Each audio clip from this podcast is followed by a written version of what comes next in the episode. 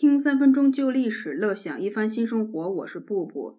大汉朝的开国皇帝呢是刘邦。其实刘邦不是生来就叫刘邦的，他不叫刘邦，而且他也没有名字。过去啊，小户的人家生了儿子，没有什么大名，伯仲叔季，就是一二三四这么排下来。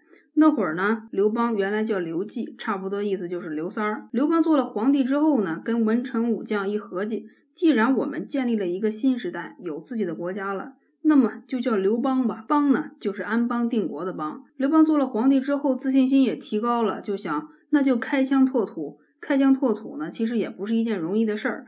刘邦呢亲自率领了三十万大军去打匈奴，一开始呢连连大捷，打到了山西。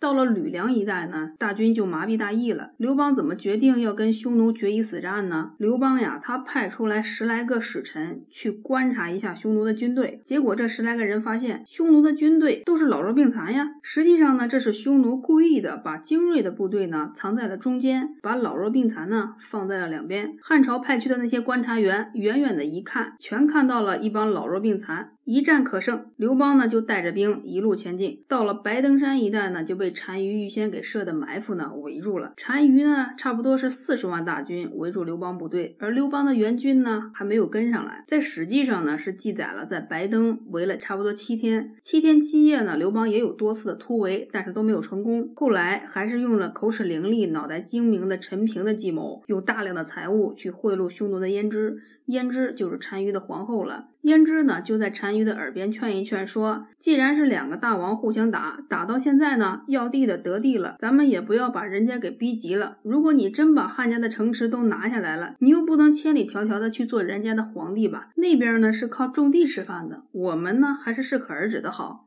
单于想一想，说的有道理，也不能赶尽杀绝。这场战争里面呢，也有其他复杂的情况。想一想，还是卖个面子吧。那就把包围圈呢撕开了一个小口。刘邦呢，趁着大雾就溜出去了。在这个层面上，在这个战争上来讲呢，刘邦他没有做到安邦定国。但是呢，刘邦在做了汉朝皇帝之后呢，跟秦朝相比呀，简直是太轻徭薄赋了。建国之后呢，对于刘家子弟所封的封国，大概都有六到十二年不等的免除赋税啊、免除徭役啊这些政策。汉朝的政策呢，定的是十五税一的制度。也就是说赋税呢你只要交十五分之一这在历朝历代啊已经是非常非常的低了。